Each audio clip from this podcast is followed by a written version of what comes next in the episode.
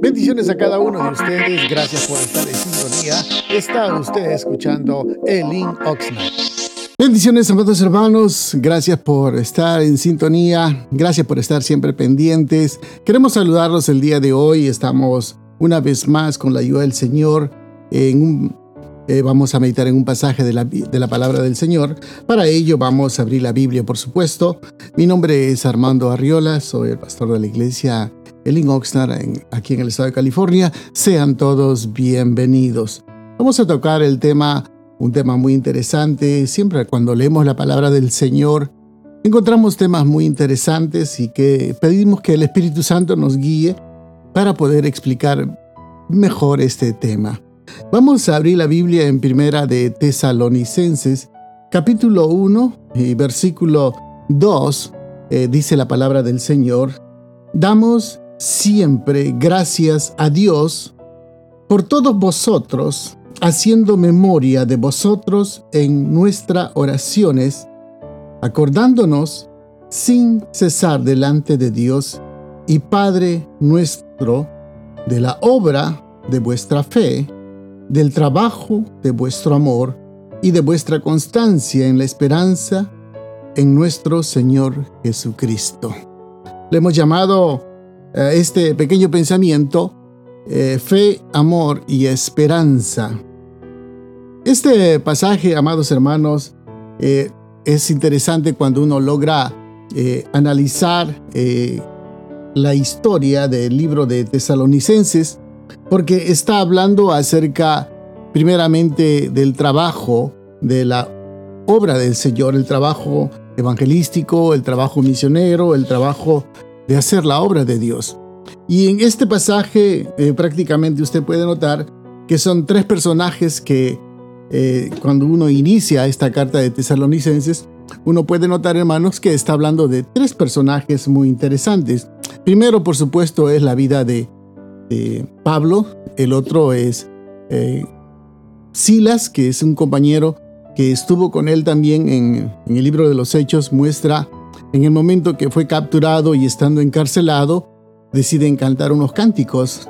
Cuando el carcelero, de Filipos lo apresa y lo ponen en, en la parte más profunda de la cárcel y ellos empiezan a cantar y empiezan a alabar al Señor. Y ahí es cuando Dios se manifiesta eh, a través de un terremoto. Eh, las cárceles son abiertas y las cadenas que lo oprimían fueron liberadas. Ese es uno de los compañeros. Y prácticamente usted puede notar, hermanos, que este grupito de hermanos siempre se menciona, también Pedro, en Romanos, en Corintios, Gálatas, Colosenses y Hebreos. Por lo tanto, es un grupo que tenían una misión muy especial de llevar siempre el Evangelio de llevar siempre la palabra del Señor. Y esto, hermanos, cuando la iglesia está empezando, es cuando estos tres hombres empezaron a alcanzar, conquistar y hacer la obra del Señor en una forma extraordinaria. Aquí podemos ver, hermanos, primeramente una combinación. Dice, damos siempre gracias a Dios por todos vosotros. Algo de que tenía Pablo era muy agradecido agradecido por el trabajo que hacían otros hombres que habían creído, confiado en el Señor y hacían la obra del Señor. Hoy en día estamos en la misma situación. Vemos hermanos que están haciendo un trabajo extraordinario, una labor extraordinaria, predicando la palabra, llevando el mensaje. En medio de toda esta situación, Damos gracias al Señor. Yo no tengo palabras como agradecer la vida de los hermanos, que a pesar de toda esta situación de la pandemia, a pesar de todos estos obstáculos que están ocurriendo a nuestro alrededor, vemos gente que está o personas que son infectadas, pero aún así, a pesar de todo eso, ellos dijeron, vamos a seguir llevando el Evangelio, vamos a seguir predicando, vamos a seguir llevando la palabra de consuelo a aquellas vidas. Y pues no hay palabras como agradecer, hermanos. Yo la verdad me siento honrado de trabajar con personas que realmente aman al Señor, realmente se dedican al Señor. Y doy gracias a Dios, hermanos, eh, para la gloria de Dios, Ningún grupo se ha cerrado, por lo contrario, se ha abierto otro grupo más. Y damos gracias a Dios por eso. La razón es porque Pablo conocía muy bien y damos gracias a Dios, dice, por todos vosotros, haciendo memoria de vosotros en vuestras oraciones. Pablo también reconocía de que las demás iglesias que donde había mencionado, junto con sus compañeros, si usted ha leído, hermanos, en el versículo 1 menciona un personaje llamado Silvano. Silvano viene a ser nada más ni menos que Silas, el compañero de, de Pablo. Reconocían, hermanos, la labor que las otras iglesias tenían. Las otras iglesias apoyaban la obra del Señor. La apoyaban, claro, económicamente, le, apoyaban, pero sobre todo el apoyo más importante que ellos recibían eran sus oraciones. Las oraciones, amados hermanos, uno podría decir, bueno, es algo que, que no, no, no, no se puede ver, notar, pero quiero que entienda esto. La oración es, para nosotros los cristianos, tiene un poder sobrenatural. La oración para los creyentes, hermanos, es algo extraordinario. Por eso, el trabajo en que se está realizando, si usted logra notar, dice, acordándonos, sin cesar delante de Dios y Padre, Padre nuestro, por la obra de vuestra fe. Esa es la primera clave, la fe. Todo lo que nosotros hacemos, amados hermanos, lo hacemos en base a la fe. Cuando usted va y se prepara para predicar en su célula, se prepara para llevar el mensaje, se prepara para recibir a los hermanos que vienen a su célula, se prepara para llevar el Evangelio, se prepara para usted predicar la palabra del Señor. Todo lo hacemos en base de la fe. Porque la fe, hermanos, es la que nos motiva, nos anima, es ese impulso. Y en Santiago dice que la fe sin obras está muerta. Por eso alabo al Señor, no hay palabras como agradecer la vida de los supervisores, la vida de los líderes que están haciendo el trabajo extraordinario. Claro, por supuesto, unos resaltan más que otros, pero aún así, en medio de esta situación en que estamos pasando, vemos la vida, hermanos, de que, que muchos hermanos están, están trabajando.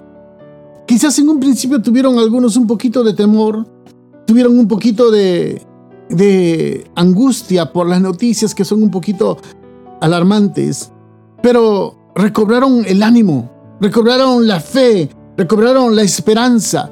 Y toda esa combinación que Pablo menciona, porque Pablo está mencionando, dice, Padre nuestro, de la obra de vuestra fe, del trabajo de vuestro amor y de vuestra constancia en la esperanza en nuestro Señor Jesucristo. Como usted ve, es una combinación, una combinación de, primero, la fe, las obras y el amor y la esperanza. Todo eso, amados hermanos, hace que un creyente se anime a llevar la palabra. Un creyente esté motivado, identificándose, trabajando para la obra del Señor. Muchas veces nos preguntamos, ¿y cuál es la recompensa que yo hago por trabajar en la obra del Señor? Es cierto que nosotros como Pastores, no le vamos a dar un salario, no le vamos a dar recompensa por una alma ganada. Pero quiero que entienda, amado hermano, hay un Dios soberano. Hay un Dios que todo lo ve. Hay un Dios que Él mira cuando usted se levanta en la mañana, se pone de rodillas, o se levanta en la mañana y quizás con el cuerpo adolorido, cansado, y se pone por un momento a meditar en, el Señor y le dice, Señor, gracias por este nuevo día que tú me has dado, gracias Señor por la esperanza, por la vida. Hoy voy a ganar almas para tu reino, Señor. O hoy voy a predicar la palabra y usted le pide, Señor, dame fuerzas, dame sabiduría, dame palabra, Espíritu Santo, guíame. Dios ve todo eso. Y ese es el trabajo del amor.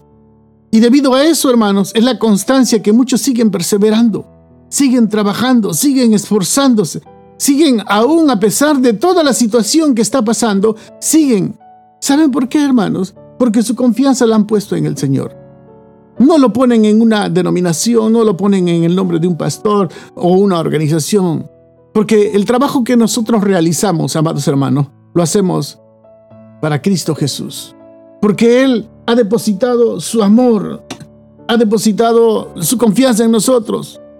Y usted puede ver que estos hombres, tanto como Silvano, como Pablo, como Pedro, eran hombres hermanos que estaban comprometidos, sin importar las consecuencias que venían a su vida.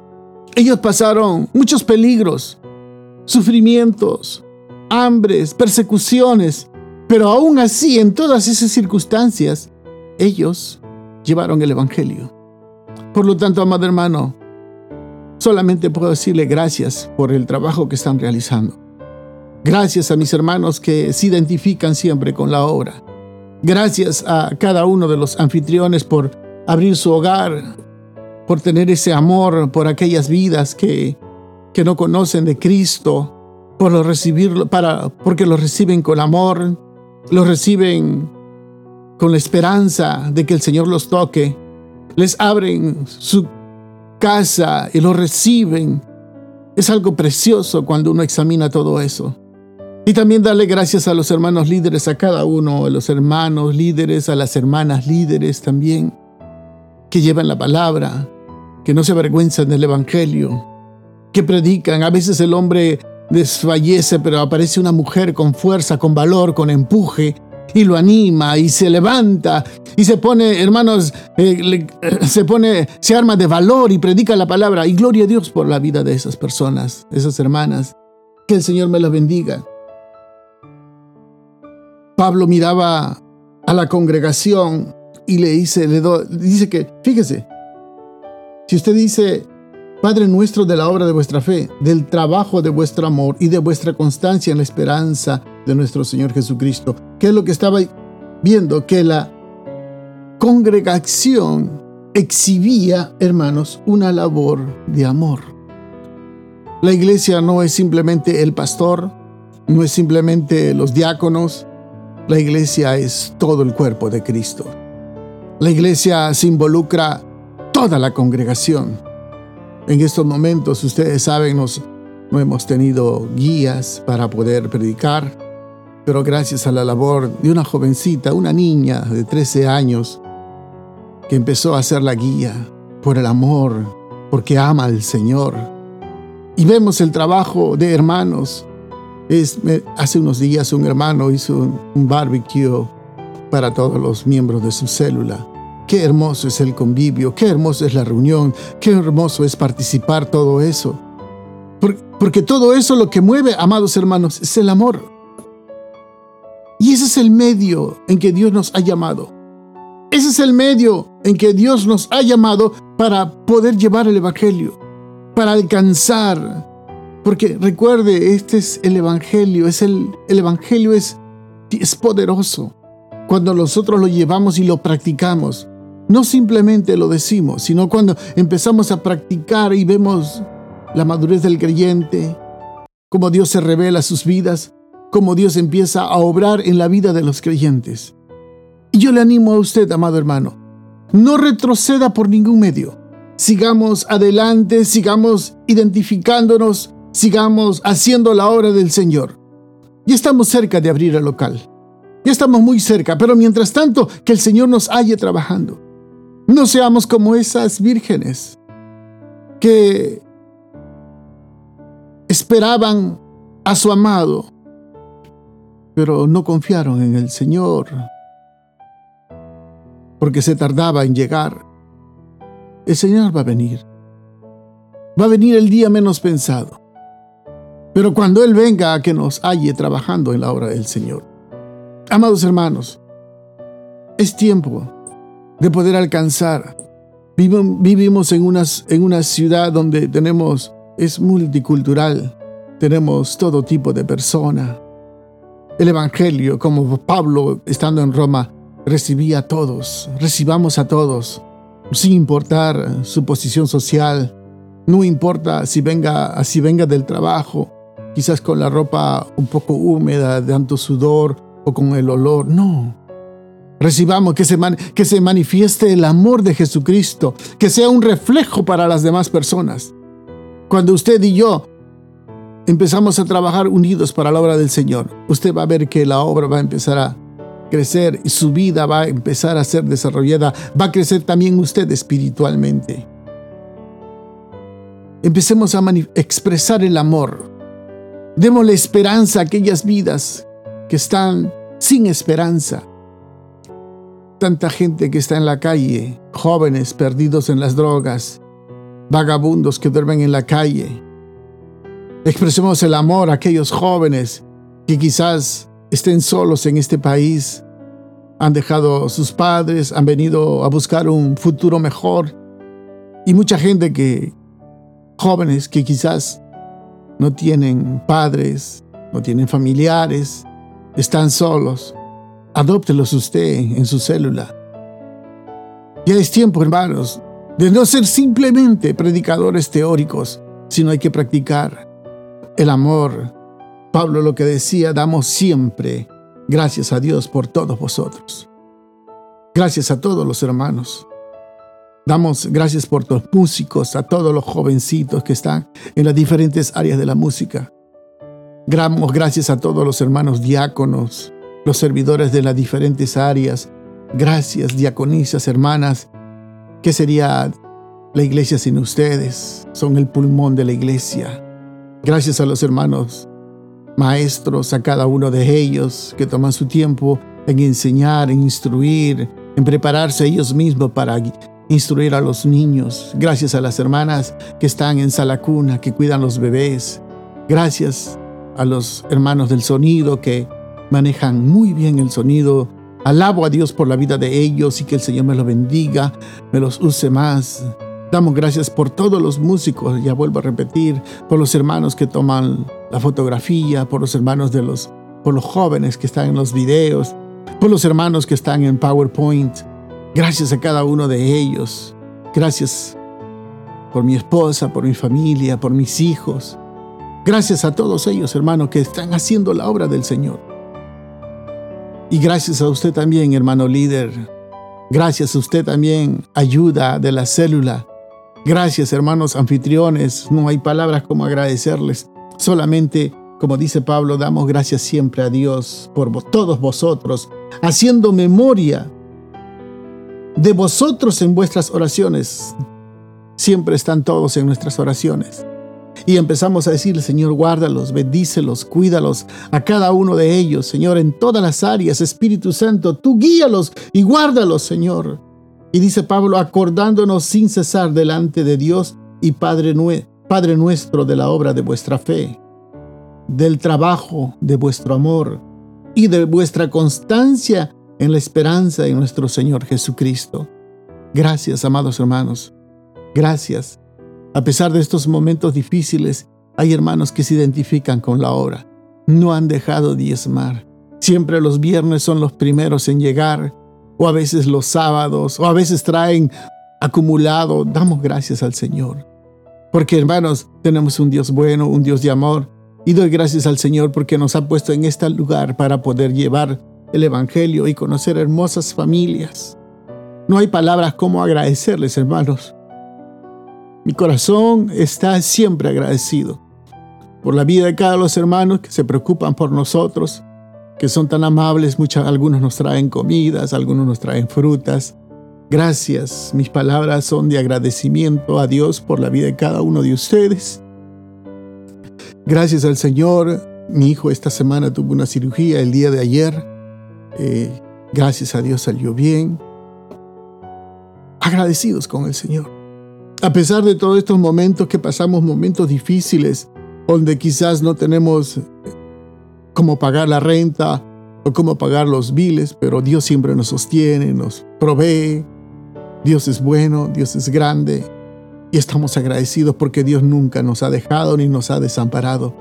Quiero agradecerles a cada uno de ustedes Gracias. Mis oraciones son para cada uno de ustedes, para que el Señor Jesucristo derrame su bendición sobre la vida de cada uno de los anfitriones, por sobre la vida de cada uno de los líderes, sobre la vida de cada uno de los servidores, sobre cada uno de los anfitriones. Gracias. Que el Espíritu Santo los guarde, los protege y los bendiga. Gracias, amados hermanos. No hay palabras como agradecerle. Solamente mis oraciones para cada uno de ustedes y que el Señor los siga bendiciendo. Gracias, hermanos, por todo. Que el Señor me los bendiga y los amamos en Cristo Jesús. Gracias por sintonizarnos. Visítenos. Estamos ubicados en el 270 al oeste de la calle 5 en la ciudad de Oxnard. Nuestros servicios son los días viernes a las 7 de la noche y domingos a las 5 de la tarde. Será una bendición poder atenderles y servirles. Que tengan un precioso día.